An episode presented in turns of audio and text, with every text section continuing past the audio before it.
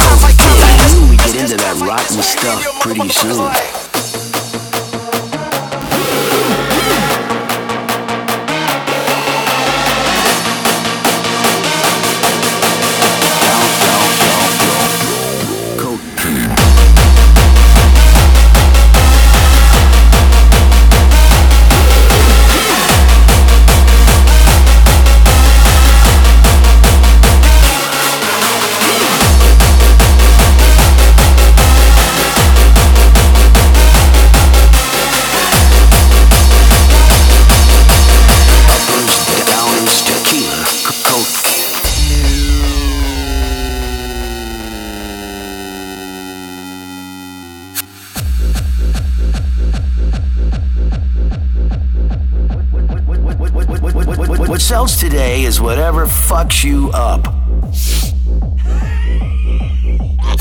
Whatever short circuits your brain and grounds it out for the longest possible time. time, time, time